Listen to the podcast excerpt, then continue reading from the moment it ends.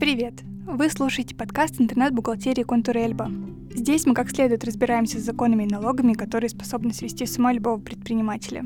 Меня зовут Маша, и я ваша персональная переводчица с бухгалтерского на человеческий.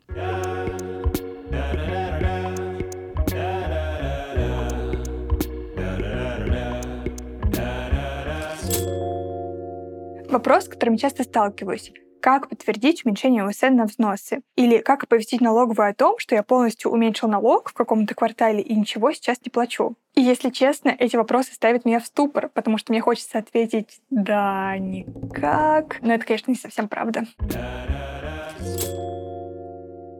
Вообще, мне полностью понятны, почему приходят мысли о том, что уменьшение налога нужно как-то документально оформить. Ну что это, я уменьшил налог в два раза или вообще не заплатил налог по итогам какого-то квартала, и что, ко мне что ли никто не придет из-за этого, никто меня не перепроверит? И правда в том, что действительно в течение года, если вы работаете на УСН, никто не придет вас проверять и никто не будет задавать вам вопросов. Про УСН нужно понимать одну важную вещь. В течение года, то есть по итогам первого квартала, по итогам полугодия, 9 месяцев и даже первое время по итогам года налоговая попросту не знает, сколько вы должны были заплатить. Она ведь не считает налог за вас, вы сами считаете свой налог, только вы знаете о полной величине доходов и, соответственно, о величине налога. А проверять вас налоговая будет только после того, как вы подадите декларацию, а ее подают лишь по итогам года. Только в этот момент налоговая может сравнить, сколько вы платили в течение года и сколько вы должны были заплатить. То есть попросту сверит поступление на свои счета и циферки, которые вы отразили в декларации. А в декларации помимо объема вашего дохода, помимо вашей ставки,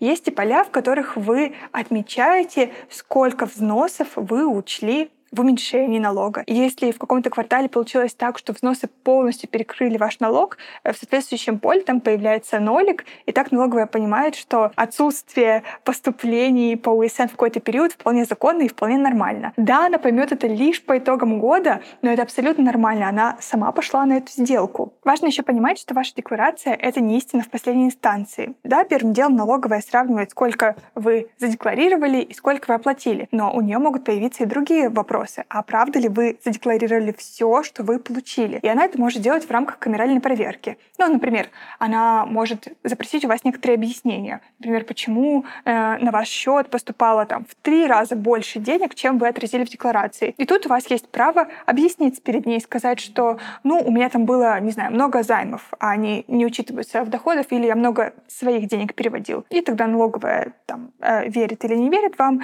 э, и эта проверка заканчивается. Но если все-таки выявляются какие-то нарушения, то нужно будет налог пересчитать, подать корректировочную декларацию, она как раз поправит начисление у налоговой, ну и, соответственно, налог доплатить.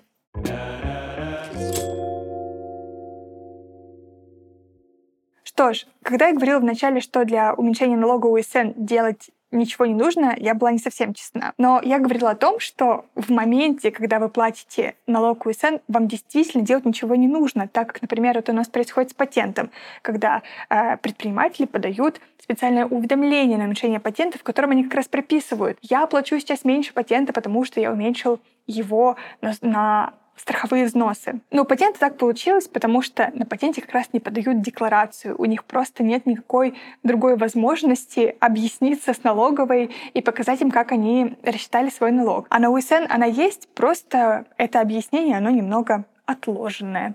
Поэтому, когда приходит время платить налог УСН, вы сами считаете налог, сами уменьшаете его на взносы, сами платите его, ну или не платите, если вы уменьшили его до нуля, а потом объясняйтесь налоговой уже по итогам года, то есть подаете декларацию. Лучше заполненную не вручную, а с помощью Эльбы, например, онлайн-бухгалтерии для предпринимателей, ну или с помощью какой-то другой системы или бухгалтера. Но я, конечно, настоятельно рекомендую пробовать Эльбу, тем более у нас есть много разных бесплатных периодов, которые помогут вам понять, подходите вы с Эльбой друг другу или нет. С вами была Маша, эксперт из Эльбы, ваша персональная переводчица с бухгалтерского на человеческий. Поддерживайте нас подписками, лайками и комментариями.